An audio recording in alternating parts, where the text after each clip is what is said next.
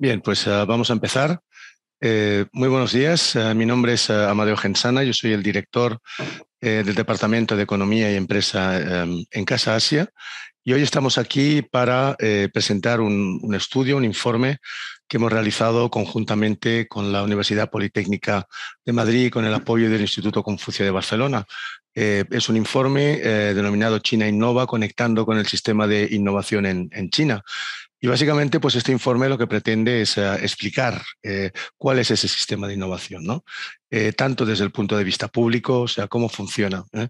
todo el ecosistema de innovación en el gobierno chino, cuáles son los organismos que participan, Uh, tanto también, o incluyendo también, obviamente, pues todo el tema del emprendimiento y también, pues hablando de, sectores concretos, ¿no? Como pueden ser, pues, uh, la seguridad alimentaria, eh, la inteligencia artificial, el sector aeronáutico o las redes sociales, ¿no?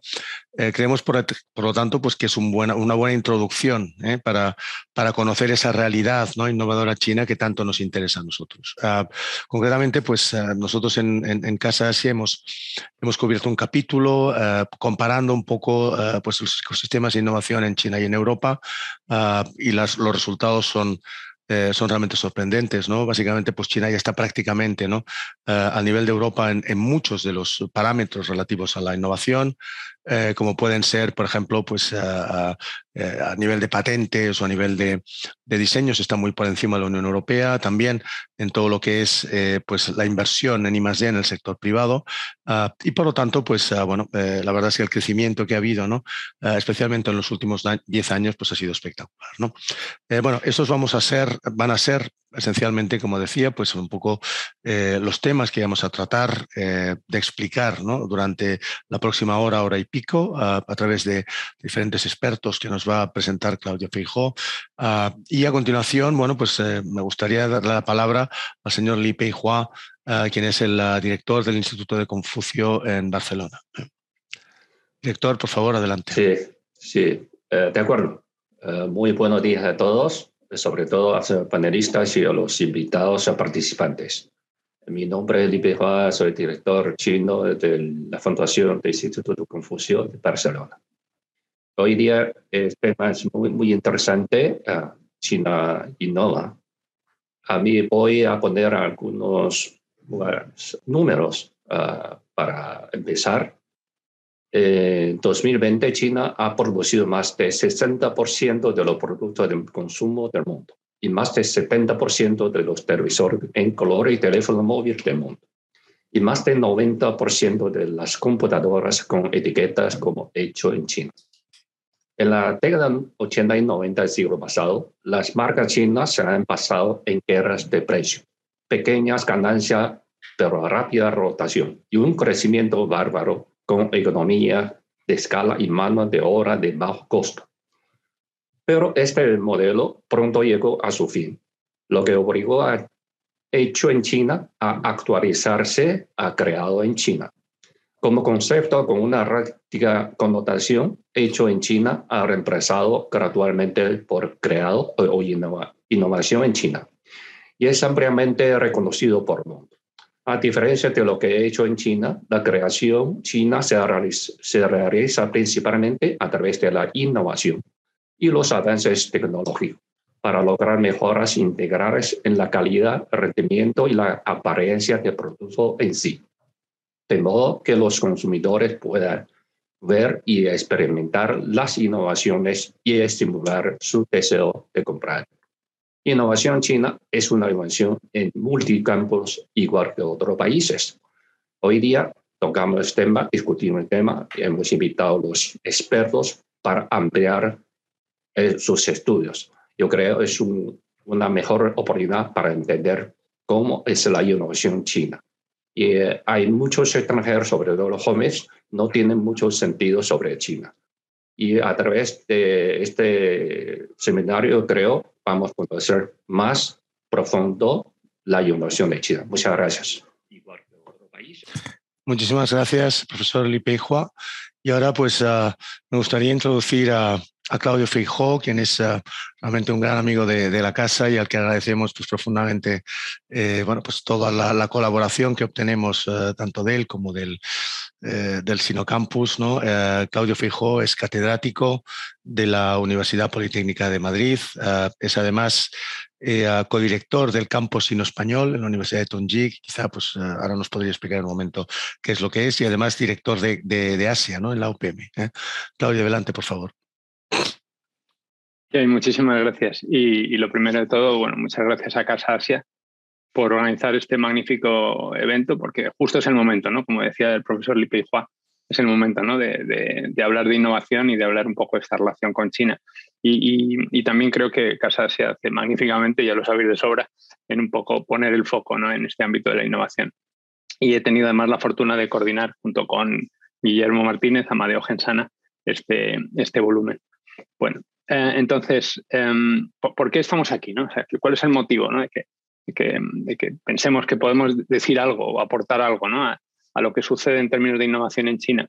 Bueno, sobre todo la experiencia ¿no? de la, un poco de la universidad que representa. Yo personalmente he vivido en, en China siete años y, lo he hecho trabajando con las mejores universidades de tecnología de, de China. O sea, que, que realmente mi día a día era construir proyectos conjuntos de investigación y de innovación. Y bueno, pues con este éramos capaces, o somos todavía, ¿no? Capaces de construir unos 10, 15 proyectos eh, anuales nuevos ¿no? de, investigación e innovación y obviamente pues te permite entender mucho las cosas. Y de hecho de, de, hacer proyectos un poco individuales hemos llegado a tener una plataforma, como has mencionado Amadeo, que es el, el Sino Spanish Campus, que, que tiene la base en la Universidad de Tongji, en, en, en, Shanghai y del que participan otras universidades del ámbito hispánico. ¿no? De hecho, el, el otro socio cofundador es la Politécnica de Cataluña y, y, luego tenemos también otros socios como el, el, TEC de Monterrey y tenemos otros candidatos que se están sumando ¿no? para tener una, una plataforma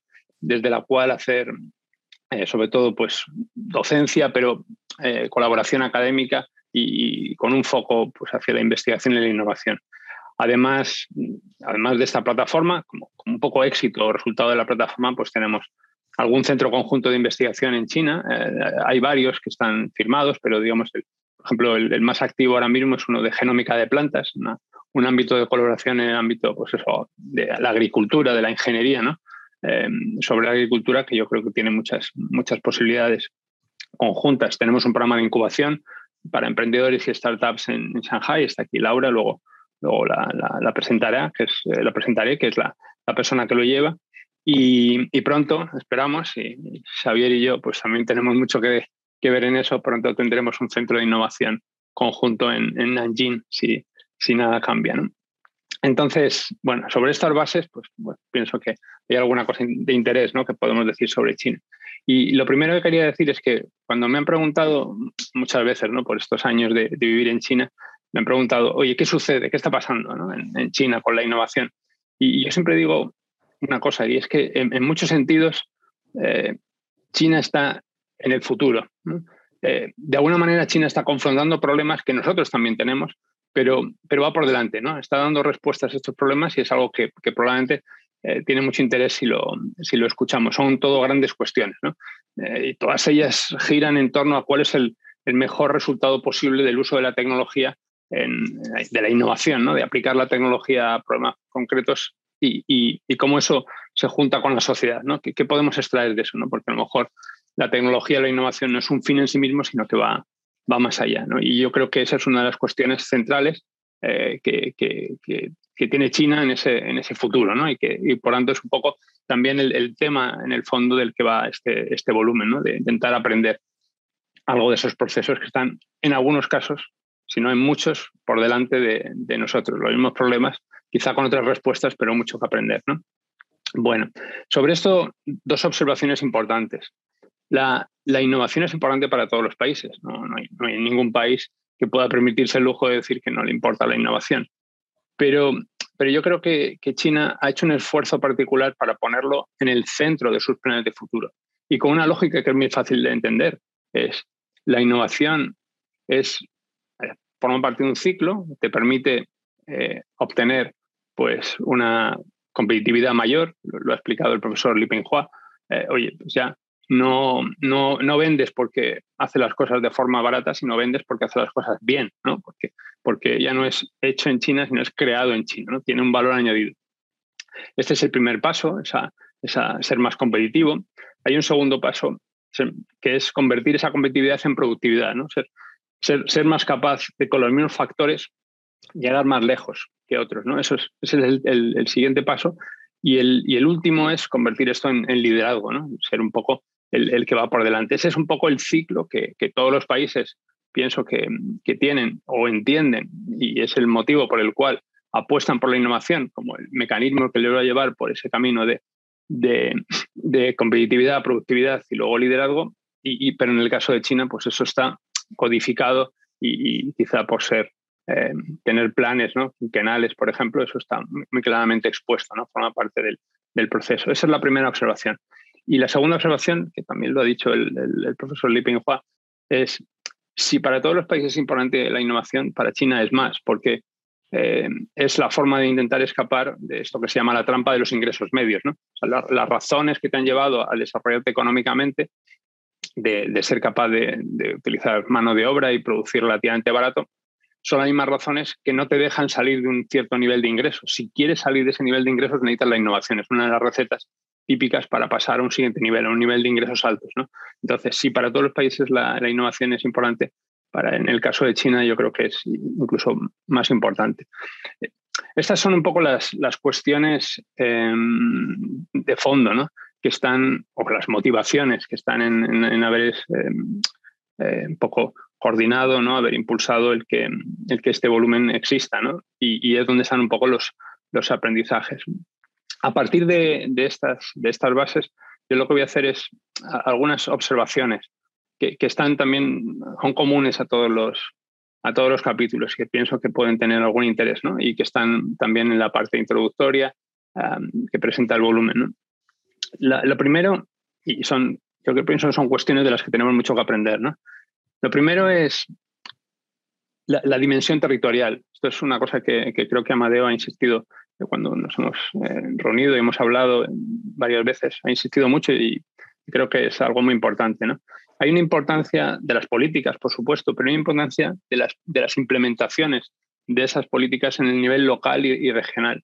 Eh, China es un país enorme, entonces sin esa participación de lo local y lo regional sería imposible eh, implementar nada. ¿no? Entonces esos procesos que, que, son un poco una mezcla a veces de colaboración con competencia en el nivel, en el nivel local y regional en China son muy interesantes y pienso que hay mucho que aprender. ¿no? Hay, digamos, una dinámica positiva en China, yo siempre digo, donde todo el mundo quiere ser el primero de la clase. ¿no? Entonces eso hace, tira, tira hacia adelante ¿no? de, de, de, esas políticas, ¿no? Querer implementarlas para ser un poco los mejores. ¿no? Entonces yo creo que hay, esa dimensión territorial es, importante. De la dimensión territorial, o forma parte de la dimensión territorial, esta idea también muy típica de la economía, ¿no? de, de crear clústeres, de, acumular recursos, talento, capital, infraestructuras en, algunas, en algunos lugares concretos y de esa manera pues, em, em, hacer que esta, esta maquinaria de la innovación arranque. ¿no? Eso también creo que es algo em, en lo que hay mucho que aprender de, lo que, de las políticas que está implementando China. Ese es un primer tema que está también común a todos los capítulos.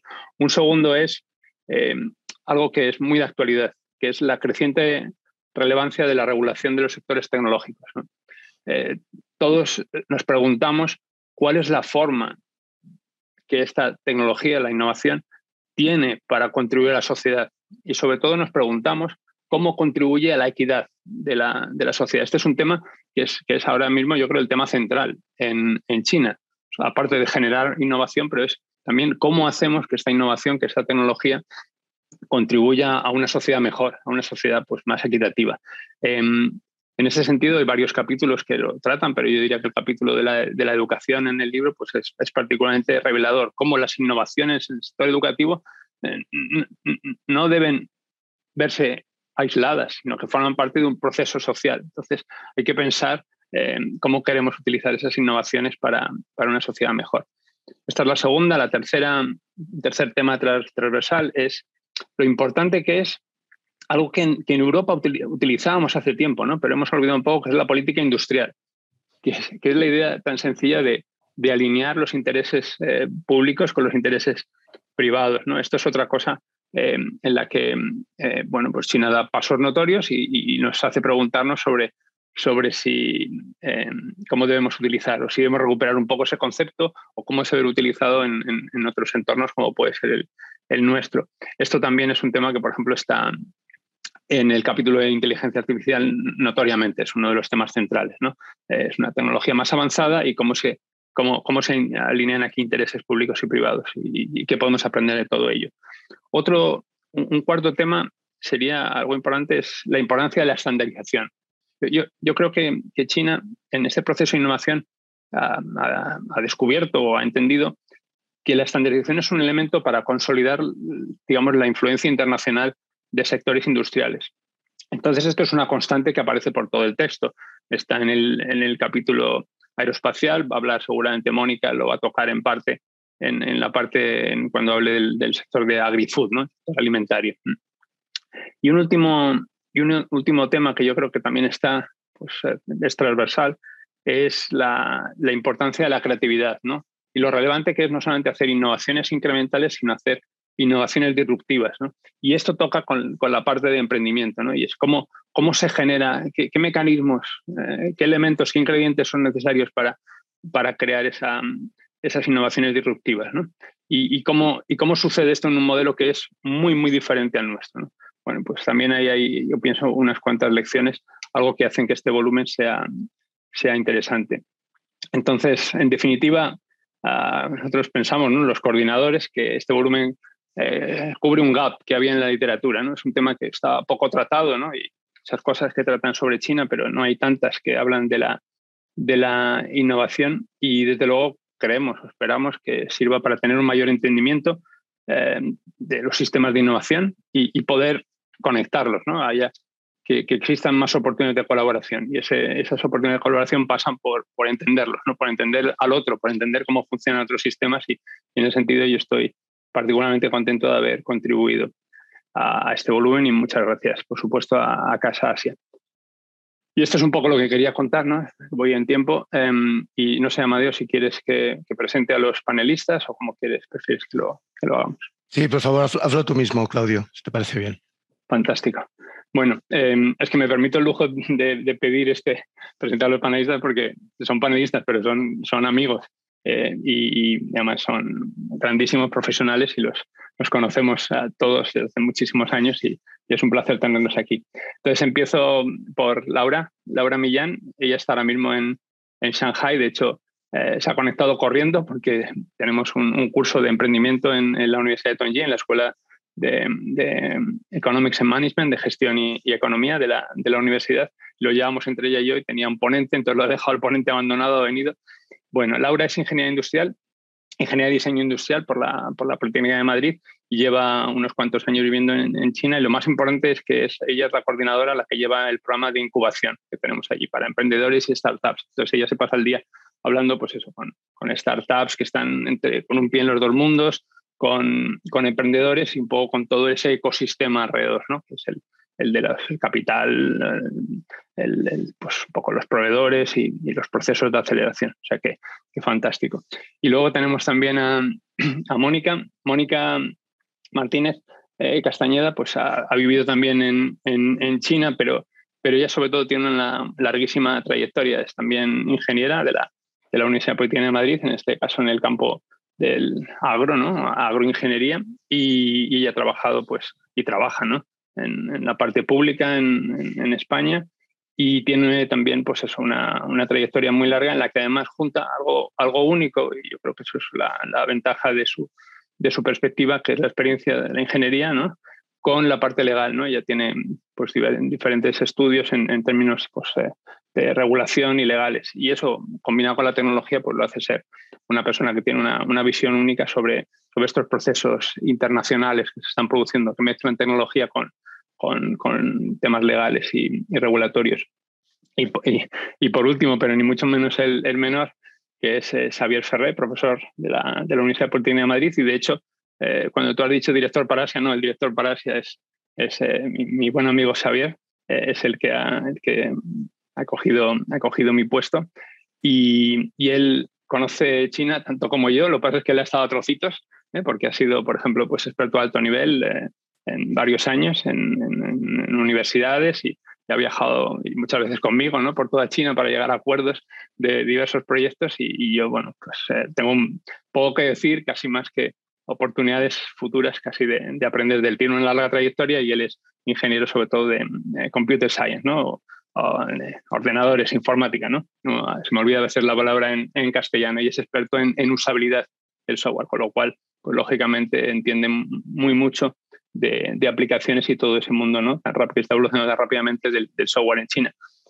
Y sin más, esto es un poco eh, la presentación de la mesa.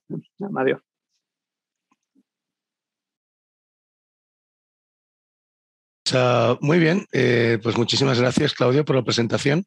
Eh, y si te parece, seguimos un poquito el, orden que teníamos ah, establecido en la presentación y ah, me gustaría pues darle la palabra a, Xavier ¿eh? para que inicie su presentación.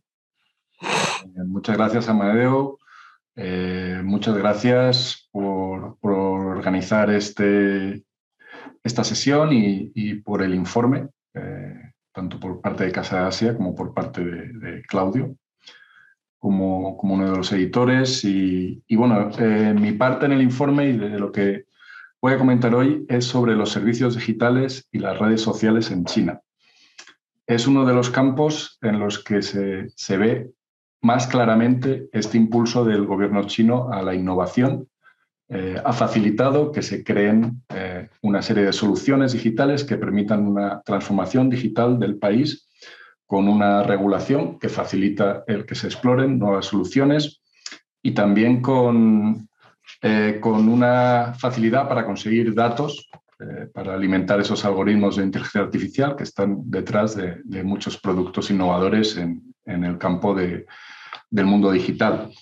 en este entorno aparte de, ese alto grado de innovación, como, han comentado el profesor Li, Penhua y, Claudio, también hay una competencia feroz entre, todos los jugadores. Es un mercado muy interesante, eh, 1.400 millones de personas y, un porcentaje muy alto de ellos con, un teléfono smartphone. Y, eso ha hecho que, que se haya eh, introducido el, mundo digital en el, día a día de China. Eh, esta gran competencia también ha llevado en, en, lo que es mi área de experiencia, la usabilidad, la experiencia de usuario, a un muy buen nivel en las aplicaciones móviles y que y ha servido también para explorar nuevos conceptos. Eh, uno de los más interesantes es el de las super apps, que consisten en la diversificación de las funcionalidades que, que ofrece una sola aplicación móvil y la integración de soluciones de, distintos proveedores, no solo de una, única empresa, y que permite, por ejemplo, cosas como a mí me pasó en mis eh, estancias como profesor visitante en, China, en la Universidad de Tongji. En 2013-2014 eh, me proporcionaban una tarjeta monedero con la que eh, uno hace la vida en el campus, come en la cantina o coge el autobús que, que traslada entre los distintos campus y lo que, lo que había que hacer para recargar esa tarjeta era o bien utilizar un, kiosco, una, máquina, que estaba todo en chino, o, o, ir a una ventanilla en un edificio en un lugar remoto del campus, que habría ciertas horas para pagar en efectivo.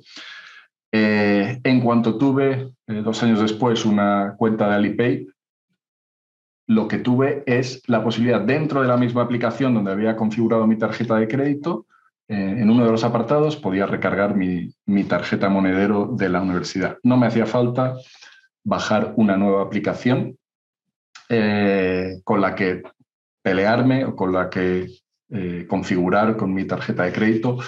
Y, y eso hace que una aplicación que sea únicamente, en principio, pensaríamos para transferir dinero, Alipay, que es eh, la aplicación o la plataforma número uno de pago por móvil en el mundo, pues que también te ofrece no solo este servicio de recarga monedero, sino también las posibilidades de pagar la factura de la electricidad, del gas, eh, te permite eh, reservar billetes de tren o de avión, eh, te ofrece servicios financieros, te, ofrece la capacidad también de transmitir o de transferir dinero entre particulares.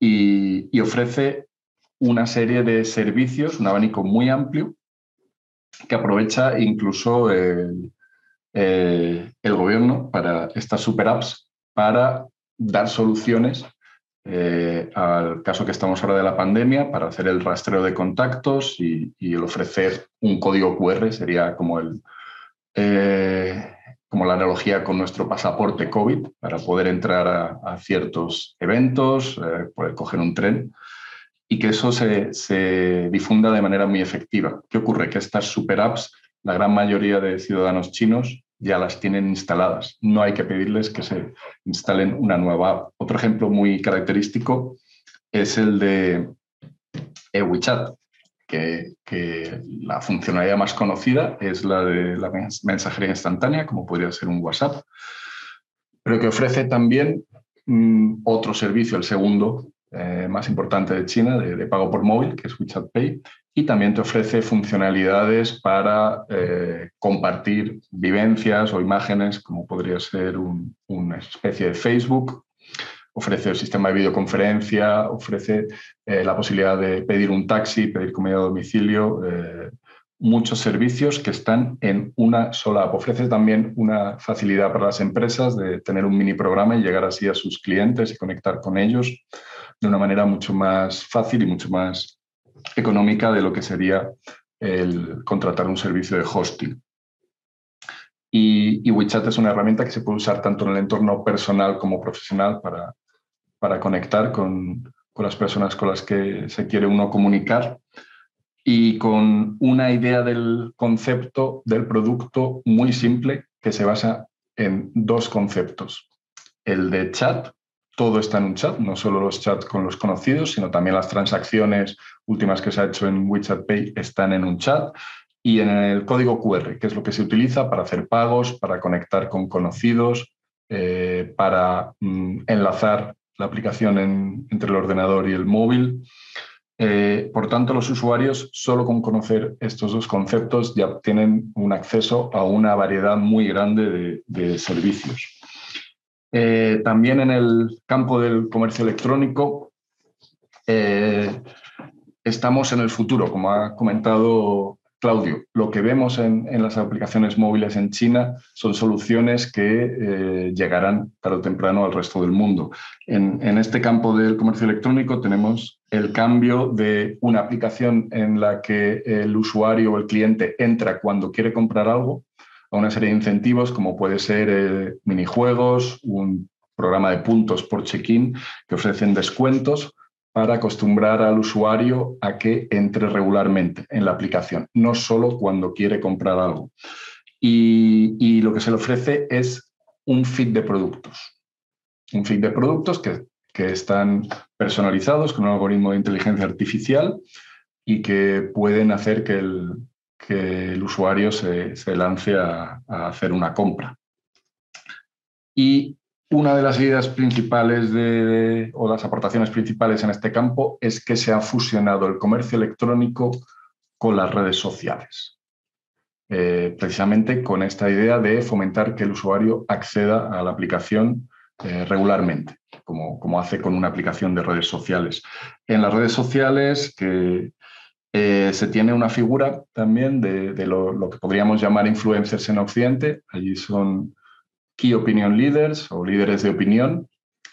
Y eh, la característica que tienen principal es que están muy organizados, tienen una tabla de precios que, se puede eh, cobrar a los patrocinadores que quieran trabajar con ellos, a las empresas que quieran difundir sus productos, según los millones de seguidores que tienen, según el campo concreto al que se dedican, que puede ser moda, lujo, tecnología, etcétera, y tienen un grado muy alto de profesionalidad, cuentan con, eh, con una oferta de servicios, pueden diseñar la estrategia de marketing, organizar concursos eh, y hacer una, un video review, incluso colocar un producto de, en el campo visual de, de vídeo. Y y si tienen unos altos estándares que, para no defraudar a sus seguidores.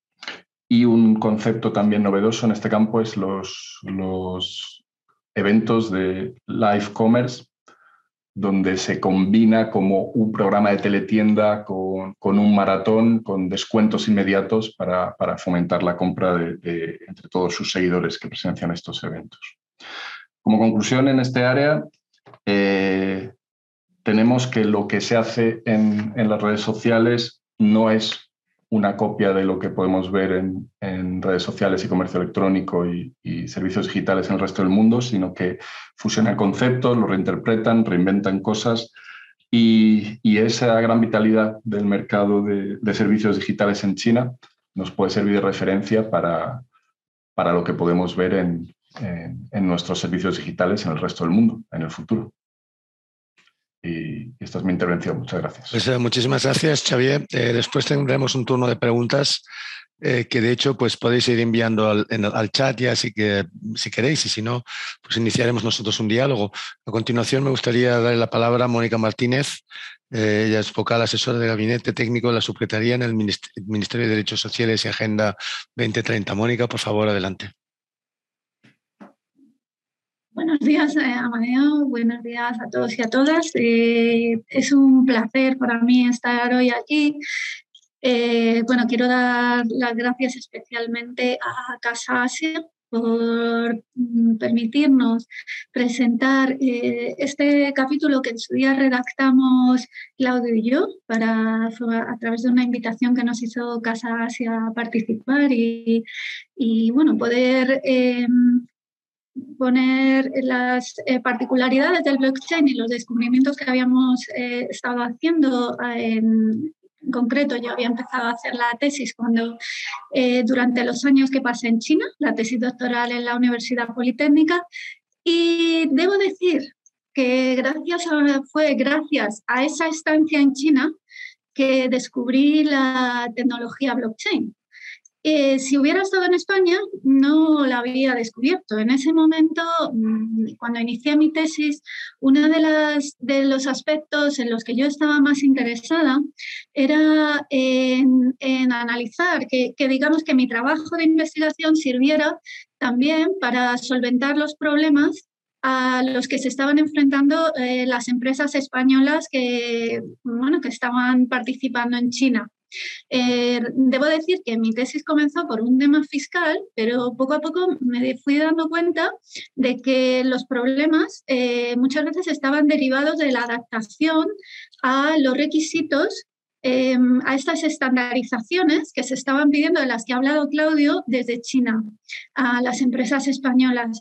Y en concreto, eh, mi interés también estaba en ese momento en estudiar la generación de la cadena de valor, la generación de valor en el sistema agroalimentario, eh, desde bueno, de los alimentos que se producían en España y que llegaban a China y luego incluso desde los propios alimentos que se producían en China, cómo se estaban identificando esas cadenas de valor y qué puntos críticos había. ¿no? Y detrás de todo eso descubrí la tecnología de blockchain. Entonces, la tecnología de blockchain, eh, de pronto me di cuenta que China era puntero en el mundo en la aplicación de esta tecnología. ¿Y por qué en China? Realmente la tecnología blockchain se generó en China por una iniciativa privada, porque el, crecimiento en China había sido muy grande y la seguridad alimentaria eh, no se había desarrollado al ritmo que se había desarrollado el comercio, el abastecimiento de alimentos a la bueno, a la población, ¿no? que había tenido un crecimiento exponencial en el poder adquisitivo en los últimos años. Entonces, había habido varias, eh, no sé si recordáis que había habido varias crisis alimentarias, una crisis eh, muy importante de contaminación en leche de en polvo de, de niños.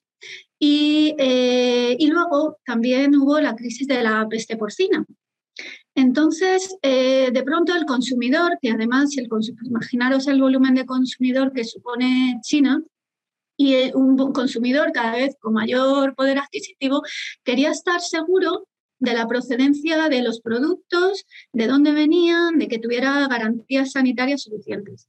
Entonces fue la cadena, en 2016, una cadena americana, Walmart, eh, y fue la que tuvo entonces la iniciativa de, a través del Food Safety eh, Center en Beijing y con la Universidad de Tsinghua y precisamente la cadena GD de, comercio electrónico, que Xavier Ferrer también ha hecho alusión, fueron, fueron los que impulsaron el primer proyecto que se hizo con IBM para eh, establecer esas cadenas de blockchain, ese sistema Em, para asegurar la calidad, la trazabilidad de la carne de cerdo y el origen de la carne de cerdo y darle unas garantías a los clientes que, fueran completamente seguras e independientes. Sabéis que los tokens de blockchain en el momento que se perfeccionan eh, no se pueden alterar y además se pueden introducir huellas de tiempo y huellas de localización.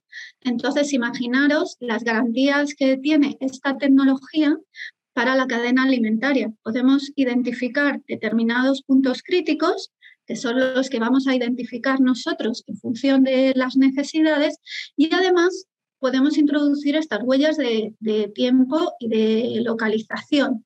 Con lo cual, desde el punto de vista alimentario, y sobre todo desde el punto de vista de la generación de valor, de estos puntos críticos que queremos identificar en la generación de valor en la cadena alimentaria, es una tecnología mm, perfecta.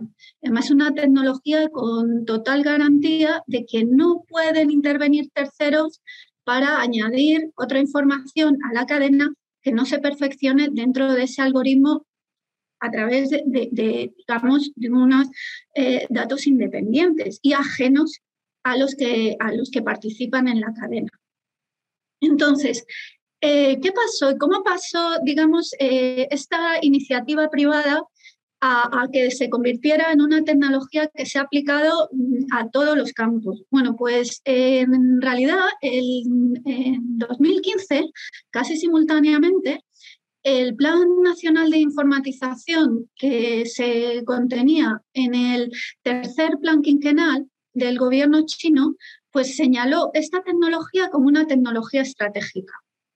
Entonces, China en ese sentido, pues lo que ha comentado Claudio, ¿no? de algunas, eh, digamos, enseñanzas que podemos extraer. En el momento que el gobierno la introdujo como una tecnología estratégica, todos los agentes tanto del sector privado como desde agentes regionales como agentes locales, pues eh, empezaron a incorporar esa tecnología a todos los campos, con mayor o menor, digamos, acierto desde el punto de vista de, de que esa tecnología fuera adaptada o no mm, a unos objetivos, pero digamos que todos querían participar de esa estrategia, de esa estrategia de implementación de esa tecnología que se aplicó pues, a, campos de la salud, a temas de seguros, a temas de tratamiento de aguas, bueno, pues, eh, y sobre todo se eh, consolidó en aquellos campos, con esa competencia que también habéis introducido, de que, mi, proyecto tiene que ser, quiero ser el primero de la clase, mi proyecto tiene que ser más competitivo, pues al final se consolidó en, aquellos procesos donde la tecnología era más, era más conveniente, que son estos procesos de trazabilidad y de identificación de puntos críticos en, en la cadena de valor. En concreto, en el campo agroalimentario, bueno, pues tenemos muchas dimensiones de, utilización, sobre todo combinadas con otras tecnologías. Podemos encontrar eh, aplicaciones, por ejemplo, ahora que, tanto se habla del desperdicio de comida, pues bueno, se puede encontrar estas aplicaciones combinadas con, por ejemplo, la localización de cultivos que no se está eh, que no se están recogiendo todas las cosechas. Bueno, pues se puede, la tecnología blockchain permite identificar la procedencia de determinados alimentos con aquellos sitios donde se, puede identificar pues, por otros datos, por ejemplo, por datos de eh, imágenes de drones, tomadas de drones o lo que sea, eh, qué alimentos vienen de campos donde se está haciendo, por ejemplo, un aprovechamiento mejor del desperdicio, de mejor de la recogida de cosechas o peor. También para la percepción al consumidor. por supuesto, para eh, todo el tema de trazabilidad, de contaminaciones, de contaminaciones por coronavirus. De hecho, la tecnología que se ha utilizado en las importaciones de extranjeras y que, que permite identificar dónde están las contaminaciones por coronavirus y prohibir a un importador, por ejemplo, la entrada de sus productos en China por, no haberlo manipulado convenientemente, se basa en una tecnología blockchain. Y aquí también es un desafío para nosotros porque China tiene perfectamente desarrollada esa tecnología con sus plataformas, sin embargo nosotros no, nos tenemos que incorporar a esa tecnología, con lo cual las reglas del juego solamente vienen desde un lugar y a la hora de, la estandarización sería muy interesante que hubiera una o unos estándares comunes o por lo menos un entendimiento que nos permitiera eh, estar en, un, en una situación de igualdad de todo eso. Luego también otra enseñanza que yo he, que yo he sacado de, esto, desde luego, eh, claro, cada, cada, región, digamos, eh, China o, Europa, hablando, porque no se puede hablar solamente de España como algo equivalente a China, ni siquiera Europa está, digamos, al tamaño, a la magnitud territorial de, población, de, de de, unidad política incluso, ¿no? que China. Pero bueno, vamos a hablar entre China y en Europa, no podemos imponer, digamos, por nuestra propia, eh, eh, por cómo está configurada nuestra sociedad, una tecnología, una tecnología concreta. O sea, digamos que tampoco a lo mejor podemos aplicar directamente cómo se está haciendo en China. Pero sí que es verdad que, hay muchas señales, muchas directrices que nos llevan a esa tecnología. Por ejemplo, ya no vamos a hablar del coronavirus porque todo lo ha cambiado, pero en el programa de estabilidad de 2019 en la, recomendación que da el Consejo, la recomendación de junio de 2019 para España, eh, una de las, de, las indicaciones que habla para combatir el déficit público que, que irremediablemente vamos a ir aumentando es que necesitamos resolver, necesitamos para crecer, mejorar el desarrollo tecnológico. el sector agroalimentario en España es clave, es uno de los motores de la economía en España y para las exportaciones es fundamental.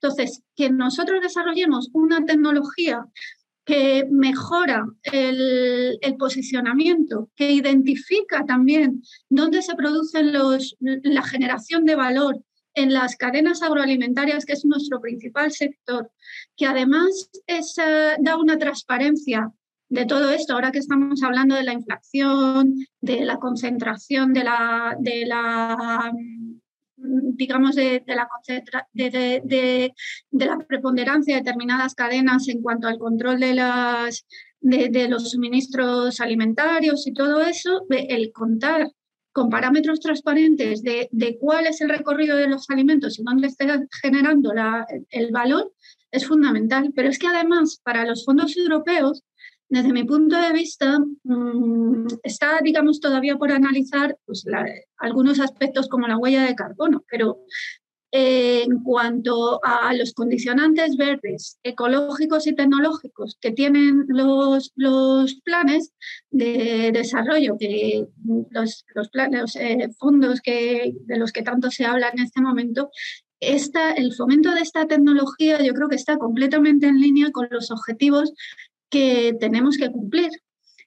Entonces, eh, bueno, pues ahí queda eh, eh, este mensaje que sobre todo, bueno, pues vienen, hay muchas lecciones que podemos aprender de China porque ellos ya las están aplicando. Y bueno, y animo también a que desde, tanto desde la empresa, como hacen en China, desde la empresa privada, desde las instituciones públicas, bueno, pues pongamos nuestro granito de arena para eh, también facilitar a los operadores en el ámbito regulatorio, en el ámbito, todo lo que se le puede proveer a, digamos, un operador privado para que incorpore esta tecnología puede ser muy positivo para, para este desarrollo y, en definitiva, para paliar ese déficit eh, digital que en, este, en esta tecnología en concreto España tiene frente a China. Bueno, muchas gracias. Eh, pues muchísimas gracias, Mónica. a continuación me gustaría hacer la palabra a Laura, Laura Millán. Laura, por favor, adelante. Bueno, muchísimas gracias, Amadeo, eh, y a todo el equipo, porque realmente eh, me parece una iniciativa fantástica, como comentaban mis compañeros, ya que hay, como vemos, pues yo también lo he vivido en, en primera piel, un desconocimiento de todo el ecosistema de China, y me parece que esta iniciativa pues cubre ese gap que hay. Entonces, eh, yo vengo a hablar del capítulo sobre el ecosistema de emprendimiento en China que, que hice junto a mis compañeros pues, Claudio Fijo y Cristina Armuña. Y entonces, en este capítulo lo que hacemos básicamente es analizamos eh, y hablamos sobre el modelo de crecimiento de China que comentaba, el modelo de crecimiento económico de China que comentaba anteriormente Claudio, eh, con base pues, en el emprendimiento y, y en la tecnología.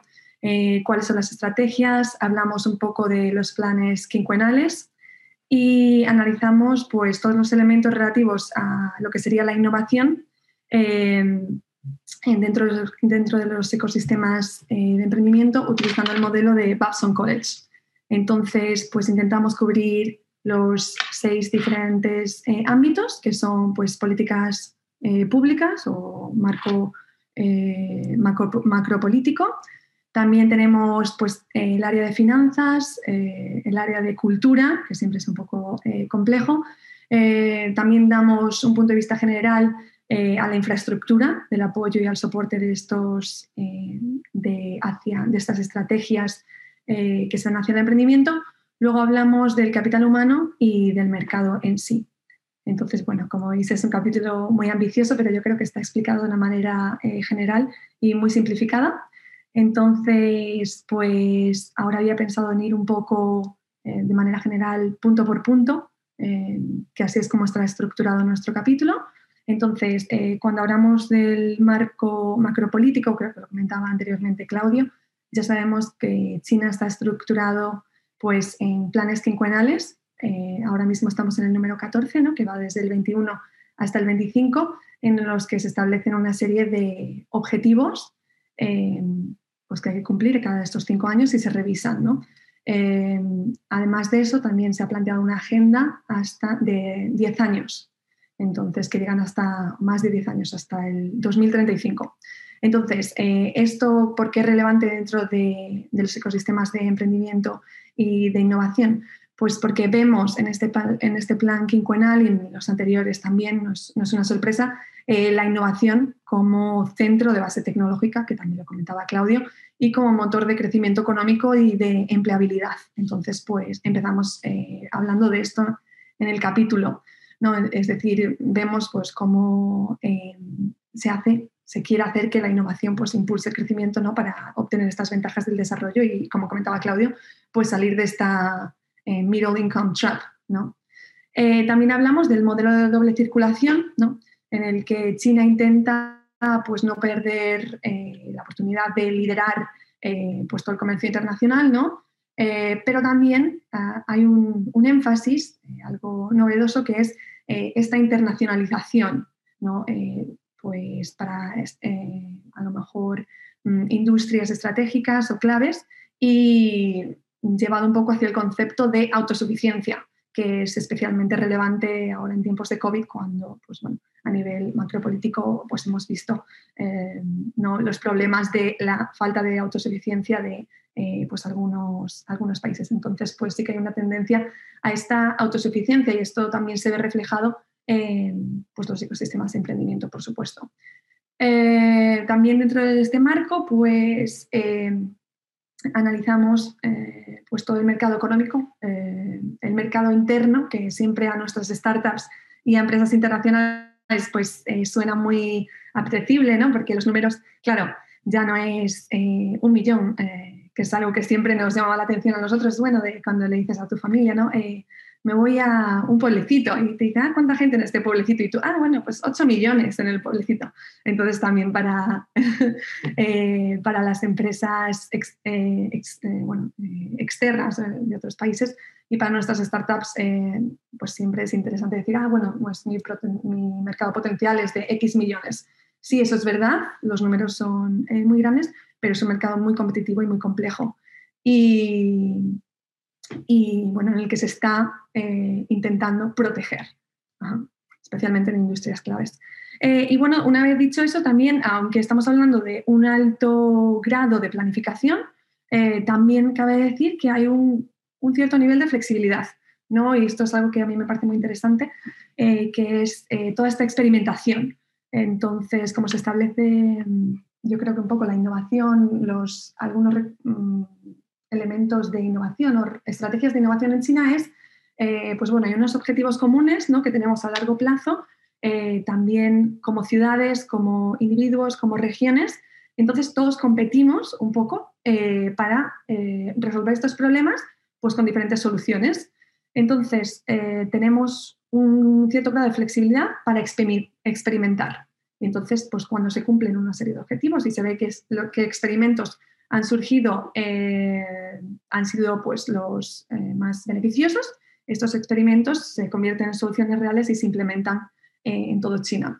Entonces, bueno, esto es muy interesante, el nivel de flexibilidad, experimentación, competitividad hacia la mejora. Y bueno, y también como último, hablar de este cambio de mentalidad, bueno, también apoyado por el marco macropolítico de ya pasamos de eh, esta imagen de Made in China, no es solo imagen, sino también estrategias a Made in China and Design in China, ¿no? Como eh, también, además de esta creación en China, ¿no? Pues también que haya un diseño y una alta calidad.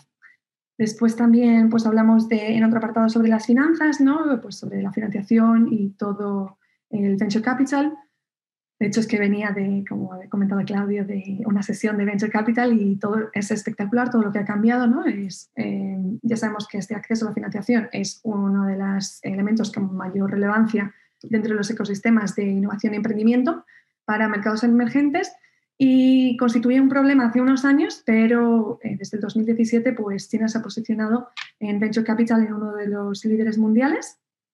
Y bueno, eh, creo que en el capítulo comentamos el, el caso de Innovation, uh, que es un fondo privado especializado en inteligencia artificial. Y antes estábamos, eh, tuvimos el placer de tener a el fundador de China Link, que también es un venture capital uh, firm que está basado aquí en Shanghai.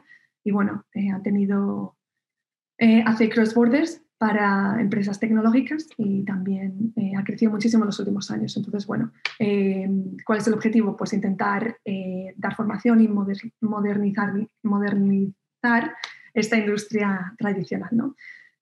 hacia, pues, bueno, la tecnología como motor, como bien comentamos, que la comentamos muchas veces, pero es esencial la tecnología como, pues, como motor de crecimiento, tecnología e innovación como motor de crecimiento. y después también hablamos de la cultura, eh, es súper interesante eh, pues ver cómo bueno, una cultura, bueno, como China ha cambiado a un ritmo tan acelerado en los últimos años, pues esto también ha tenido un impacto en la cultura. Y bueno, vemos, analizamos la tendencia de una cultura tradicional en la que se valora mucho pues este trabajo fijo eh, hacia pues una mayor tendencia, claro, hacia la apreciación de pues, estos perfiles emprendedores pues parte, por parte de, del gobierno y, por los demás eh, stakeholders. ¿no? Entonces, eh, analizamos pues, diferentes elementos de fomento de esto para cambiar eh, este, este, contraste de culturas. ¿no? Bueno, y también analizamos un poco los perfiles de algunos fundadores para soportar nuestros puntos de, de grandes empresas aquí en China. ¿no? Entonces, bueno, eh, hablamos un poco de eso. Después también hablamos del capital humano. Eh, ah, bueno, también, sí, del capital humano. Eh, y creo que antes hablamos también de las infraestructuras y del soporte, que esto es, digamos, un poco también a lo que, a lo que me dedico aquí, ¿no? Em, pues sí, tenemos que los planes y la estrategia es hacia estos objetivos y cómo se hace, ¿no? Cuál al final es la logística, qué infraestructuras hay cuál es el soporte que se da por universidades, por gobiernos, por empresas privadas. Entonces, bueno, en este apartado analizamos un poco de esto. Eh, como los números, sí que es verdad que eh, no hay una clara diferenciación y esto nos pasó cuando, em, bueno, cuando empezamos a crear la creación de este programa de incubación de empresas extranjeras aquí en Shanghai, que había, eh, no hay una clara diferenciación entre espacios de trabajo conjunto, incubadoras, aceleradoras, aceleradoras dentro de las universidades. Entonces, bueno, es un poco confuso o puede resultar un poco confuso. Pero sí que es verdad que si vemos los números, sí que vemos un, alto crecimiento en el número de estas incubadoras aceleradoras a lo largo de los años. Y bueno, eh, vemos que en las ciudades de primer nivel sí que hay eh, estas incubadoras, aceleradoras, centros de innovación, están enlazados, linkeados a las mejores universidades, como pues en Tsinghua o nuestra en Tongji. Y luego eh, también vemos en ciudades de segundo y tercer nivel pues, un apoyo de estas incubadoras y aceleradoras por parte de los gobiernos regionales. Entonces, bueno, vemos muchísimos ejemplos de hackatones, competiciones, para también, además de atraer este talento, también atraer pues, esta innovación tecnológica. Entonces, bueno, no me quiero extender mucho. Luego también hablamos del capital humano, que es eh, un punto clave, eh, el pilar de Aquiles, nosotros, según nuestra perspectiva de, todos estos elementos, uno, de ellos. Bueno, cómo está diferenciado el capital humano y cuáles han sido, hablamos un poco de cuáles han sido las estrategias para la atracción de, capital humano a todos estos ecosistemas de emprendimiento. ¿no? Entonces podemos ver que un dato interesante que pues creo que sobre un 40% de los fundadores de los unicornios en China tienen menos de 30 y 38 años o 37 años y esto es un dato eh, espectacular eh, para empresas de cifras tan, tan, tan altas. ¿no? Entonces, bueno, vemos unas, unas eh, nuevas generaciones muy, muy preparadas, pero sí que hay también un, un gap y luego eh, hablamos también, eh, por último, pues, del crecimiento acelerado del mercado y cuáles han sido las consecuencias del mismo. Eh, y hablamos un poco de los cambios de los hábitos de consumo en los, en los consumidores chinos. Entonces diferenciamos en ciudades de primer lugar, de primer, como first tier cities, y de segundo, tercero, eh, vemos cambios hacia tendencias, a lo mejor en, primer, en, ciudades de primer nivel, pues eh, hacia un mayor ahorro, eh, mientras que los jóvenes pues tienen una capacidad económica menor. Y bueno, vemos un cambio también muy interesante en, claro que la misma persona física pues ha experimentado de tener un nivel económico para cubrir todos pues sus requisitos básicos de vida a ya tener este gap para pues, eh, viajar, comprar, eh, etc. Para, pues eso. Entonces los hábitos de consumo han cambiado mucho y esto es muy interesante. Eh, y claro, se quiere impulsar pues al, al consumo, ¿no? se quiere seguir con este consumo y bueno, se ven también a nivel macropolítico pues estrategias para impulsar este consumo. Y bueno, ya para no extenderme más, que como soy muy pasional en este tema, pues hablamos también un poco de la percepción de las marcas locales a marcas internacionales, como unido un poco con lo de Made in China, Design in China, ah, aún sigue habiendo una percepción por marcas internacionales en ciertas industrias, por ejemplo, pues cosmética de lujo, eh, moda, retail y productos digitales, que hay una mejor percepción hacia productos internacionales, pero bueno, eh, esto va cambiando y parece que ya está cambiando y ya desde mi punto de vista ya se ve un poco los consumidores. Y bueno, y estos cambios de consumo eh, y la diferenciación entre ciudades de primer, primer lugar y un poco de China rural. Entonces, bueno, eh, damos este punto de vista general mediante estos seis aspectos y bueno, os animo mucho a leeros, a leerlo y muchísimas gracias. Espero no haberme extendido mucho. Ya. Muchísimas gracias, Laura. Yo creo que Claudio, eh, podríamos empezar un poco con, con todo el, coloquio, incluyendo algunas preguntas, así que eh, te cedo la palabra para que, para que puedas un poquito orientar el tema. ¿eh? Vale, eh, fantástico. Bueno, yo, tengo algunas preguntas difíciles para los panelistas, ¿no? ninguna son fáciles. Entonces yo os propongo una cosa. lanzo alguna y podemos en principio seguir el mismo orden que teníamos, ¿no? Xavier, y luego Mónica, Laura y contestáis, pero, pero si pensáis que tenéis que levantar la mano y lo hacemos más ágil e intentamos pues que sean respuestas em, pues concretas y, así damos espacio para, para otras que puedan surgir. Y la primera, difícil, ¿no? Eh, sí, mirando un poco hacia el futuro, ¿no? Desde un punto de vista un poco prospectivo, ¿no? si, si, tuvierais que decir, ¿qué, ¿qué, pensáis que va a pasar en términos de innovación en, en, en China en los próximos años y, pensáis que sea relevante en general o en alguno de vuestros campos? ¿Qué, qué, es lo que pensáis que va a suceder ¿no? en innovación? ¿Qué, hay, ¿Qué, hay, ahí en el futuro que nos espera inmediatamente? No sé si quieres empezar tú, tú mismo, eh, Xavier. Eh, de acuerdo, pues en ese, eh, es difícil prever el futuro, pero en, el campo de los servicios digitales recientemente ha habido un, cambio, digamos, de, lo que era un, impulso, em, digamos, sin ningún tipo de barreras a, cualquier innovación en los servicios digitales. Se ha pasado recientemente a que ha habido un cierto grado de, control por parte del gobierno. O sea, esto es lo que sucede en, otras partes del mundo, con el juicio reciente a Facebook en Estados Unidos o en, Europa y en Estados Unidos, lo que es la aplicación de las leyes antimonopolio. Eh, debido al, gran poder que están adquiriendo las, las compañías tecnológicas. Entonces, esto en China también preocupa y, recientemente pues, ha habido este, este control y, este toque a que, a que las grandes compañías tecnológicas tienen que tener en cuenta eh, también otros aspectos de, beneficio a la sociedad. Entonces esto puede cambiar eh, un poco la innovación y lo que se haga en, en, este campo. De todas maneras, con el impulso que lleva y, y por cómo está imbricado en, en la cultura actual eh, china, pues eh, es de prever que sí sigan surgiendo estas fusiones, estas eh, reinvenciones y estos nuevos conceptos, tanto en el área de aplicaciones móviles como en el área de, redes sociales. Fantástico. Mónica.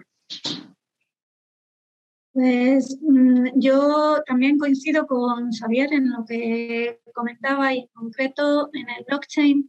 Eh, lo que he visto en los estudios, en los papers que se están publicando más recientes, es que se está derivando hacia aplicaciones más eh, desde el punto de seguridad alimentaria en la parte security, más que en la parte safety, ¿no? Que de, eh, había, todo esto había comenzado por la seguridad alimentaria en cuanto a garantías sanitarias y cada vez más se están, se están implementando esas aplicaciones nuevas, nuevos usos, eh, sobre todo para, para, ver el control de la procedencia de alimentos, la garantía de suministro de alimentos. Esto no es una cosa unilateral de China. Digamos que estamos en un proceso mundial eh, un proceso de regionalización. Entonces, un, un, proceso, digamos, de revertir un poco la globalización que se había producido en estos años anteriores y eh, un proceso también de asegurar suministro. Entonces, claro, una, una, una tecnología como esta pues es muy útil para todo eso, ¿no? para ese tipo de políticas. También un poco en la línea de lo que decía Xavier Ferrer, de este servicio a la sociedad, eh, se está utilizando el blockchain para, para evitar la concentración de, sobre todo de, de, determinados operadores y sobre todo el control de determinados puntos críticos.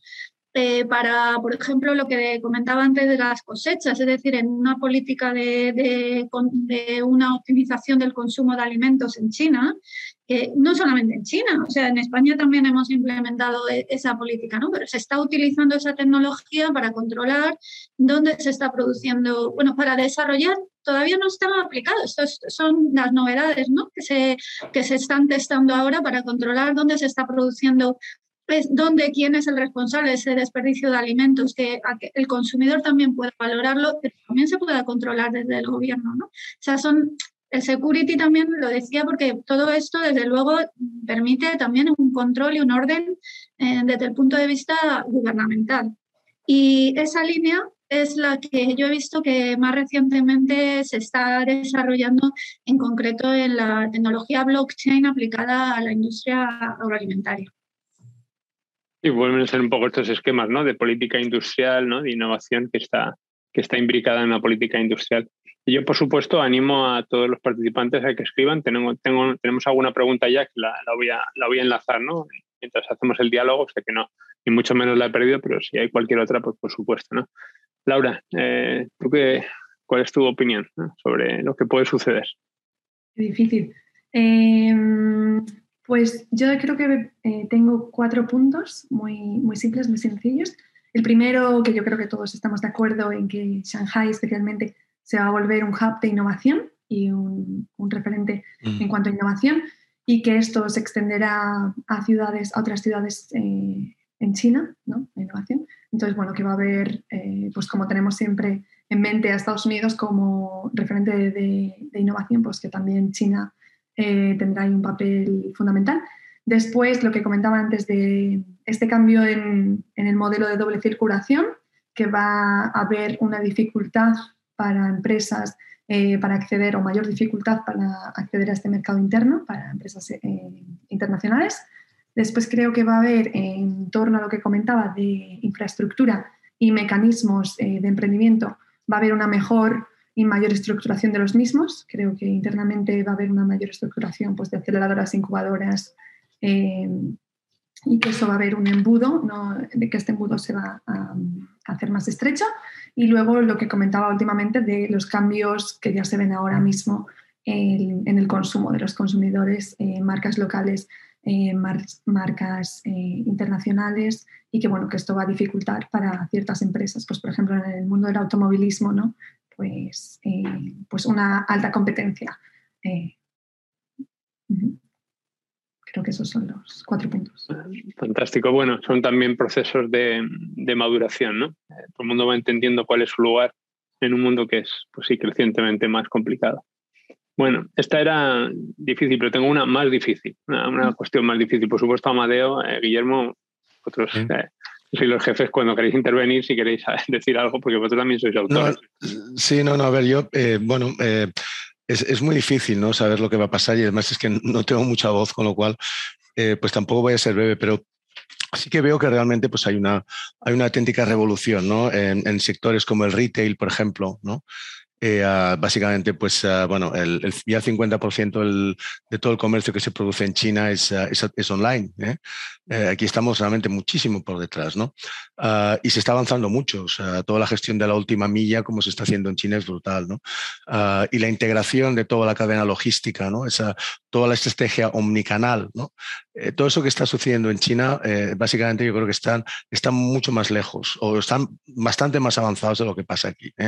Los sistemas de distribución, por ejemplo, pues, ah, pues que tienen las grandes T-Mall, ¿no? Em, ah, pues, pues realmente pues, pues no tienen nada que enviar a Amazon, ah, que envidiar a Amazon, sino que realmente pues son mejores incluso, ¿no? Eh, te transportan pues los productos por drones, ¿eh? o sea que básicamente ahí, como digo, pues ha habido una auténtica revolución, ¿no? En lo que es todo el retail y lo mismo está pasando con el tema de la movilidad, ¿no? Eh, toda la movilidad eléctrica. Eh, eh, Shenzhen, por ejemplo, es el país, la ciudad que tiene, la única ciudad, o creo que es la única ciudad que, en la que todo el transporte público, los autobuses son, son, son eléctricos. Ah, existen ah, muchas subvenciones del gobierno para, para, bueno, pues para el coche eléctrico y además eh, es que los fabricantes de baterías pues están allí, ¿no? Con lo cual, pues bueno, una gran parte de la cadena de valor pues ya se está quedando en China. O sea, a nivel de, sistemas de movilidad, China yo creo que también está teniendo una, una, bueno, pues una revolución importante, ¿no? Todo el tema de, la terciarización, de la prestación de servicios, ¿no? Por ejemplo, en healthcare. ¿eh? Eh, ah, pensemos que ah, los hospitales están concentrados en determinados eh, puntos, pero China es muy grande, hay mucha gente que no tiene acceso, ¿no? y un poco, pues, la digitalización de, de los servicios médicos creo que es también un ámbito en el que se está, bueno, pues, trabajando muchísimo, ¿no? Ah, y también en, los servicios educativos, por ejemplo, ¿no? en, eh, todo lo que es eh, la inteligencia artificial aplicada a la, educación. Eh, bueno, mm, son algunos de los ámbitos en los que, pues la verdad es que yo cuando veo a China, poco la veo con, cierta envidia, ¿no? porque realmente mm, creo que están, como decía antes Xavi antes, implantando un modelo diferente, un modelo chino adaptado a sus necesidades, pero un, momento, un, modelo, pues, ah, pues yo creo que tremendamente interesante.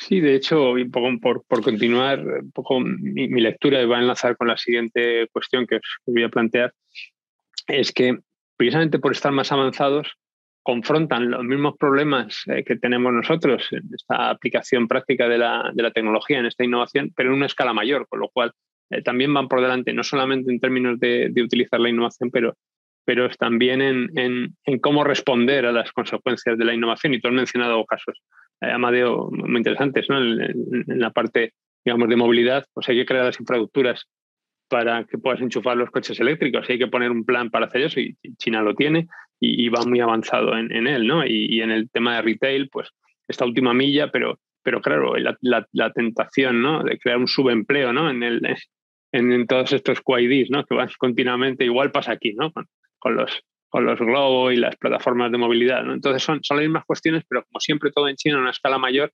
y, entonces vemos respuestas también muchas veces más ágiles, ¿no?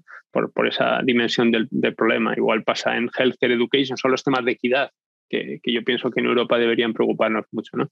Entonces, enlazando un poco con todas estas, con esta discusión, la siguiente sería, y, y si tuvieras que elegir una, una lección de interés para, para España barra Europa, ¿no? podéis elegir un poco la perspectiva que queréis de los procesos de innovación que, que conocéis en China eh, ¿cuál sería esta, esta lección importante y cómo podríamos utilizarla? Eh, ¿qué, qué, podemos aprender de alguien que va un poco por delante ¿no? Eh, de nosotros? Y no sé, el que quiera empezar. ¿Podemos seguir más o menos en el mismo orden? Xavier, si te atreves. sí, en, en, el caso de, de, los servicios digitales creo que es, que es interesante el, aprender acerca de, ese espíritu que es de, competencia o de competición, como, como has mencionado antes, Claudio, pero que que también cuando, cuando el caso lo requiere hay una integración, una colaboración, fusión. Eh, en el caso de dos de las grandes aplicaciones, eh, de una de servicio a domicilio y otra de, eh, de opiniones de, de, restaurantes y otro tipo de comercios como Meituan y Dianping, una la soportaba Tencent, uno de los gigantes tecnológicos, y otro otros los gigantes, Alibaba, y sin embargo acabaron fusionándose. O sea que ese tipo de experiencias y esa experimentación a nivel local, que se hace una prueba en una región, que también habéis mencionado, eh, yo creo que son, son unas ideas buenas para fomentar esa innovación y ese espíritu de, que cualquier cosa nueva que se haga en, el campo de, los servicios digitales eh, puede servir de plataforma para extenderlo a, nivel global. Y entonces nos interesa ¿no? Que no hacer seguidismo, digamos, de lo que se hace en otros sitios, sino el, probar cosas nuevas aquí. Creo que eso sí, sí puede ser muy interesante. Mónica. Bueno, una de las cosas que a mí me da mucha envidia es, eh, en concreto en la tecnología blockchain, es, por ejemplo, que cómo han sabido hacerlo fácil. Es decir, eh, todo, todo está más carito. El gobierno te, te, da los tokens de blockchain para que tú montes tu sistema. Es decir, aquí muchas, yo lo que he visto, que muchas veces te tienes que enfrentar, eh, los operadores privados se tienen que enfrentar con un montón de, incertidumbres. ¿Y esto qué impuestos paga? ¿Y esto qué, cómo lo monto? ¿Y esto qué reglas de, de protección de datos tiene? Y si entonces, claro, eso si te lo dan mascado desde, digamos, desde, desde el punto de vista del gobierno o desde las, no del gobierno solamente, sino toda la estructura que, que, digamos, está alineada con este, es decir, desde las universidades, los centros tecnológicos, las regiones y todo eso, para que tú lo apliques, pues es más fácil, digamos, llevarlo al campo práctico. Y eso sí que es una lección que no sé si seríamos capaces. También es verdad que ese alineamiento que hay con un objetivo de una política, pues no lo hay en Europa. O sea, por una parte es positivo porque el espíritu crítico está muy bien, pero ellos mismos, los mismos chinos dicen, si es que vuestro sistema es poco eficiente. Entonces, bueno, pues ahí sí que es verdad que, que muchas veces eh, dices, bueno, ¿cómo, ¿cómo puedo solventar esto? ¿no? Pero es verdad que ellos eh, lo, tienen bastante, lo tienen bastante resuelto. Te dan pocas opciones para elegir, pero las que hay está todo fácil. Y claro, para implementar una tecnología concreta eso es muy útil. Eso es muy útil. Sí, yo siempre percibo eso, al hilo de lo que dices, Mónica, siempre percibo una cierta confrontación entre eficiencia en el, largo, en el corto plazo, decidir esa tecnología, esta es la solución y tiramos por aquí, y una eficiencia en el largo plazo en el cual, al, haber sido un poco más neutral tecnológicamente, mejor encuentras, puede que sí, puede que no, una, una, solución mejor, ¿no? Y no estás capturado por una concreta, pero esto es una cuestión muy, muy, realmente muy difícil. No sé, Laura, si tú tienes algo que, que aportar en este sentido. Pues yo me uno también, y yo creo que esto lo aprendí de ti, Claudio, un poco eh, a lo que comentaba Xavier de la rápida experimentación. A mí me fascina, ¿no? Porque también es un approach muy lean, muy lean canvas de, bueno, pues lanzamos un experimento, eh, no utilizamos muchos recursos, vemos que sale y pivotamos, ¿no? Entonces, bueno, esto lo vemos en software, pero en otras industrias eh, fuera de China no se ve tanto. Y sí que me parece que pues esta flexibilidad, esta experimentación, esta rapidez y adaptabilidad sí que podemos aprender. Eh, obviamente hay desventajas en algunos sectores, eh, pues por ejemplo en Europa tenemos pues, unas regulaciones eh, que nos protegen a los consumidores, pero a lo mejor buscar un término medio, un balance, yo creo que también podríamos aprender de eso y esa falta de miedo, flexibilidad. Y luego también yo creo que esa hay unas nuevas iniciativas que a mí me sorprenden mucho, muy creativas eh, para cómo hacer un engagement ¿no? del consumidor por parte de marcas. Y esto me parece que aún no ha llegado a otros mercados y que es muy interesante. O sea que es tiempo, es tiempo de aprender de innovaciones en China y traerlas para aquí, ¿no? que es lo contrario a lo que, lo que mucha gente piensa. Y yo no sé, Amadeo, tu, tu, tu opinión, ¿no? En, quizá incluso más transversal, ¿con qué te quedas? No, ah, bueno, yo creo que especialmente que hemos trabajado bastante en el ámbito de los de los emprendedores y de las startups, ¿no? Eh, creo que en el caso de China pues hay bastante menos aversión al riesgo ¿eh? Ah, y más acceso al capital, ¿no? Eso es algo que, que realmente envidio mucho, ¿no? Porque al final, eh, bueno, pues te encuentras startups aquí, pues tienen muchísimas dificultades para escalar, para, con proyectos buenos, ¿no? Ah, y en China, sin embargo, pues bueno, veo que realmente quizá tienen, a ver, dentro de las dificultades que hay, ¿no? pues sí que tienen realmente acceso a otras fuentes de financiación, ¿no? Y creo que eso es, es algo eh, pues que dice mucho en favor de la cultura emprendedora china, ¿no? que por otro lado pues está fomentada por el gobierno. Pero eso es yo creo que bastante, bastante significativo.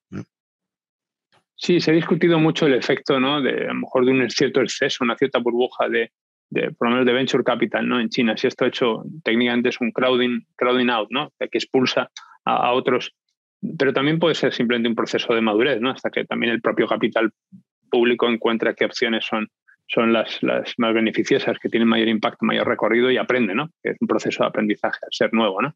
Pero, pero es cierto que abundancia lo hay, ¿no? Eh, y, eso, y eso es una diferencia con respecto a aquí, ¿no? Forma parte de esa economía, ¿no? De los conglomerados, de los clústeres, ¿no? De, agrupar recursos para, para que empiece esta maquinaria de la innovación. Y si, si queréis, eh, y voy a enlazar con una de las. Hay, hay, hay, un par de comentarios en el chat y lo voy a mezclar con, con, una pregunta que tenía un poco en mi lista, que es el pasar al, a las relaciones internacionales, ¿no? Un poco a conectar sistemas de innovación, ¿no? las posibilidades de colaboración eh, con, con, estos sistemas de innovación en China y, y, en, y en, qué consistirían en concreto, ¿no? Eh, según vuestra experiencia, vuestros ámbitos de trabajo, estas, estas oportunidades, ¿no? ¿Cómo, ¿Cómo, las estructurarías? ¿Qué haríais para conectar estos sistemas de innovación entre el nuestro y el suyo? ¿no? Y de hecho, hay una pregunta de, de, Susana, eh, por cierto, aprovecho para, saludarte, Susana Toledano, que también ha estado con nosotros, con Xavier y conmigo muchas veces en, China, o sea que encantado, y pregunta un poco lo, fácil o difícil que es enchufar estos, conectar estos sistemas si, hay cuestiones, por ejemplo, de, utilización de datos, ¿no? Y recientemente todo el mundo quiere quedarte sus datos en su parte del mundo y, es más complicado compartirlos, ¿no? Entonces, ¿esto cómo, cómo cuadra? Y Javier Orduña lo, le pone, yo entiendo que se refería a esta pregunta, eh, le pone, y, en particularmente en la industria agroalimentaria, es un poco, Javier me corrige si no es esto lo que pretendías, pero mi lectura, eh, ¿qué sucede? O sea, que, que hay una, una derivada especialmente para ti, Mónica, ¿no? Y luego hay alguna otra cuestión más que podemos a lo mejor enlazar en la siguiente, pero podemos intentar esta. Xavier, no sé si tú quieres empezar igual, mismo orden. Sí, o sea, en, el tema concreto de, del tema de la protección de datos, pues la, eh, la legislación europea es la, la, más estricta posiblemente de, las que hay en el mundo y, y, aunque recientemente China también ha legislado al respecto y ha, y endurecido esa eh, ley de protección de datos. Em, digamos que sí que lo que hay que hacer en, en cualquier eh, proyecto que implique trabajar tanto en Europa como en China, el tener separados los datos en, en servidores de, de, cada país, porque Eh, si no, mm, no se va a cumplir la legislación de ninguno de los dos países. Entonces hay que tener claramente separados los algoritmos de, los datos. Eh, eso en cualquier, en cualquier caso. Y respecto a las oportunidades de, colaboración que hay a, nivel internacional en este ámbito de innovación, pues eh, a pesar de, esos cambios que ha mencionado Laura en, la doble circulación y de que China parece que se está cerrando, sigue habiendo oportunidades y, están en, que en los eh, puntos en los que nosotros somos más fuertes, eh, nos puede interesar para hacer una expansión eh, internacional en China o en Asia, el, probar nuestras tecnologías en, casos de estudio o en pilotos en, China con, con usuarios chinos, con sus características, no solo, eh, pues, por ejemplo, las características morfológicas, si se está haciendo algo de, visión artificial aplicado a un, a un tema concreto y se, se han utilizado caras eh, principalmente occidentales. Entonces, eh, para lanzar un producto de ese estilo a nivel mundial, interesa también hacer pruebas con, con caras asiáticas. Y, y, para ello se podría colaborar. Y también hay una oportunidad, la, la que mencionaba antes de Latinoamérica y todo el mundo de habla hispana, que, soluciones chinas que quieran adaptar al extranjero. O sea, un ejemplo de, una empresa que ha apostado por eso es ByteDance con TikTok, que, eh, que en China es Douyin, pues que, que quieran lanzar una solución al, extranjero, nosotros podemos colaborar en su adaptación a, nuestra cultura, a nuestro mercado, al europeo por un lado y al latinoamericano por otro. Fantástico. Mónica, ah, bueno, pues el tema del blog de la, protección de datos y el blockchain da para, para otras dos sesiones como esta.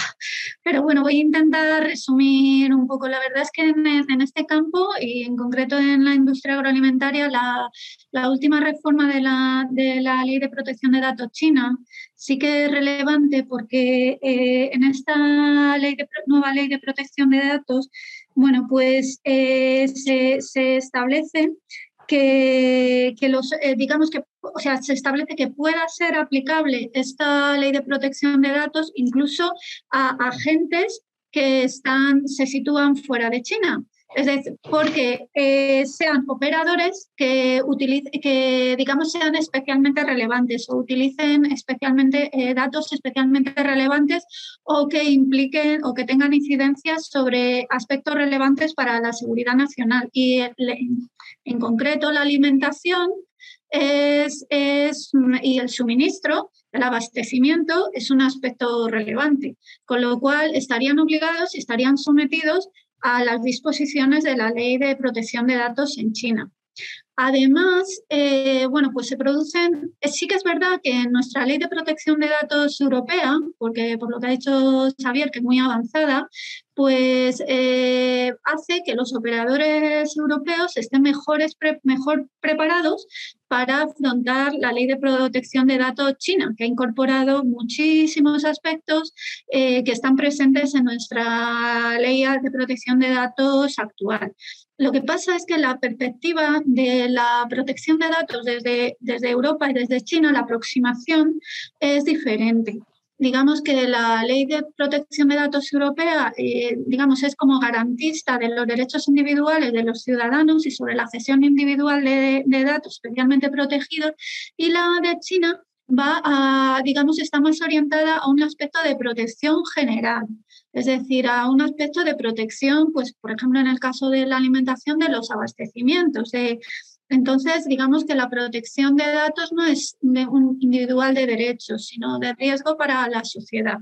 Entonces, estas diferentes aproximaciones hacen también que las normas de protección de datos en uno y en otro lado sean, sean incompatibles. Es decir, eh, la cesión de datos en un lado puede ser autorizada de manera personal y en otro lado, eh, aunque sean datos personales, eh, digamos, tú necesitas una autorización externa del gobierno para poderlos exportar. Entonces hay, hay, digamos que en determinados puntos, cuando se analizan determinados casos concretos, se pueden producir incompatibilidades.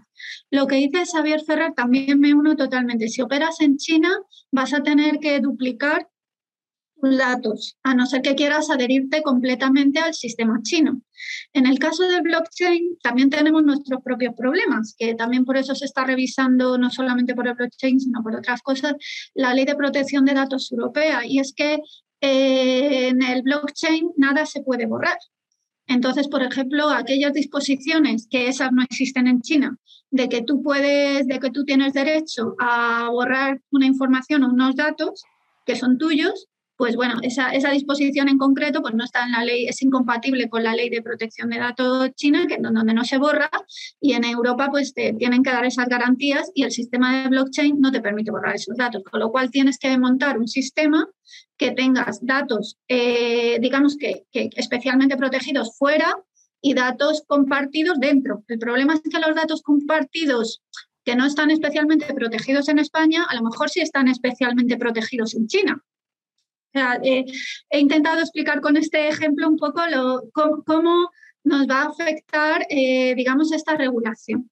Entonces, mi idea, o sea, creo que la solución a esto es montar sistemas, eh, no, no, no, podemos pensar, como bien dice Javier mm, Ferrer, en a lo mejor un sistema único, sino tenemos bases de datos separadas, pero también protocolos que puedan de alguna manera entenderse en un punto intermedio, de manera que se, que se respeten las garantías de ambos bandos. Ahí todavía hay un encaje, una negociación y desde luego considero que es un desafío este, este aspecto concreto de, la protección de datos personales. China, es siempre un desafío y eso yo espero que nos haga mejores.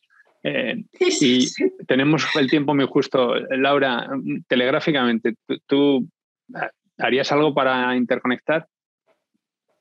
Bueno, yo creo que ya lo estamos haciendo, ¿no? Que, con los programas de, startups, de intercambio de startups, y yo creo que realmente en esto sí que hay muchas oportunidades a través de aceleradoras eh, pues cross borders y nuestra incubadora en sí, que es, también es cross border, eh, para bueno, beneficiarse de ambos lados. Entonces, bueno, eh, yo creo que va a haber más y más oportunidades y se va a estructurar mejor y esperemos también que para bien y para objetivos comunes. Muy bien. Y, antes de pasar a Amadeo, que él, decida si cerramos ahí medio, nos extendemos un poco más porque habría más temas, pero hay una pregunta sobre Chongqing ahí en el Pilar. Y de hecho yo digo, si yo tengo, me preguntan, ¿qué sitio irías a China si tienes un poco más de ímpetu y de un poco de valor, si quieres de arrojo, eh, donde están pasando cosas? Yo digo Chongqing, sitio fantástico donde hay energía y está cambiando muy rápidamente una masa crítica. O sea que yo, mi recomendación sí, Chongqing es un sitio súper innovador. Eh, yo, creo que, yo, creo que, sí. ¿eh? además, a ver, eh, no están las primeras posiciones en estos momentos del ranking, por ejemplo, de inversión en I+D en relación al PIB. Eh, está en la media, un poquito por encima por la media, pero también es cierto que, a, ver, eh, sitios como Shanghái, por ejemplo, como Shenzhen, están, están bastante colapsados, ¿no? Entonces, eh, donde hay oportunidades es realmente en este tipo de ciudades y concretamente en Chongqing. Además, pues todos sabéis que tiene una importancia estratégica para el, para el gobierno chino como punto un poco de anclaje para todo lo que es el desarrollo de la zona del centro y, y del oeste de China, ¿no? Así que y luego, bueno, pues había una pregunta de, de Javier Orduña sobre alimentario, agroalimentario que no sé, no sé exactamente por dónde iba, pero sí decir que es uno de los ah, tres o cuatro ámbitos que la Unión Europea siempre ha priorizado ah, para la colaboración con China, ¿eh? especialmente pues, en temas de seguridad alimentaria, por ejemplo. ¿no? Eh, y ahí, pues en este sector concretamente sí que hay proyectos conjuntos. ¿no? Entonces, Volviendo a lo que decías, eh, Claudio, de qué sectores, eh, pues obviamente en, todos los sectores a veces es difícil, ¿no? Entre China y la Unión Europea, pues en algunos sectores eh, se puede cooperar, en otros pues hay una cierta competitividad, pero realmente hay que, buscar esos sectores en los que, en los que existe esa complementariedad, ¿no? Y bueno, pues todo lo que es las la tecnologías agroalimentarias, pues es uno de ellos, sin duda.